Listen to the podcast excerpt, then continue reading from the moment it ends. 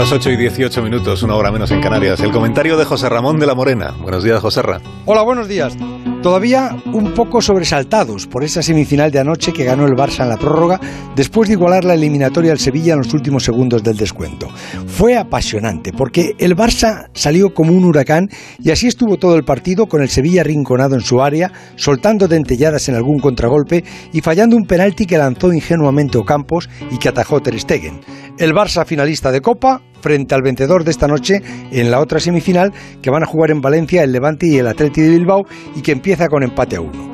Pero esta mañana Quería alarmar a quien corresponda, y creo que corresponde a la Liga de Fútbol Profesional, que no ha sido capaz de adelantar más jornadas de la segunda división en este tiempo que llevamos de competición, y que va a condenar a algunos de los equipos de segunda que se estarán jugando el ascenso a primera o incluso el descenso a segunda B a jugar dos jornadas, ahora y las dos últimas de final de mayo, más las eliminatorias por los playoffs del ascenso.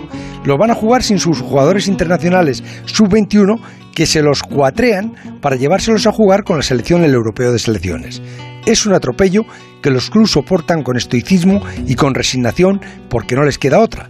Pero que tengan que pagar el fichaje de un futbolista, su contrato, y que llegue un europeo y se los quiten para jugar con sus respectivas selecciones y tengan que jugarse el ascenso o el descenso sin poder contar con ellos, yo creo que es un disparate y un abuso de poder que posiblemente estará contemplado en alguna ley, aunque solo sea moral, y que quizá se podía haber evitado adelantando más jornadas de segunda, pero el cuatreo infame de futbolistas a clubs indefensos cuando más los necesitan es un abuso y altera la competición. Son las 8 y 20, son las 7 y 20 en Canarias, estas son Onda Cero.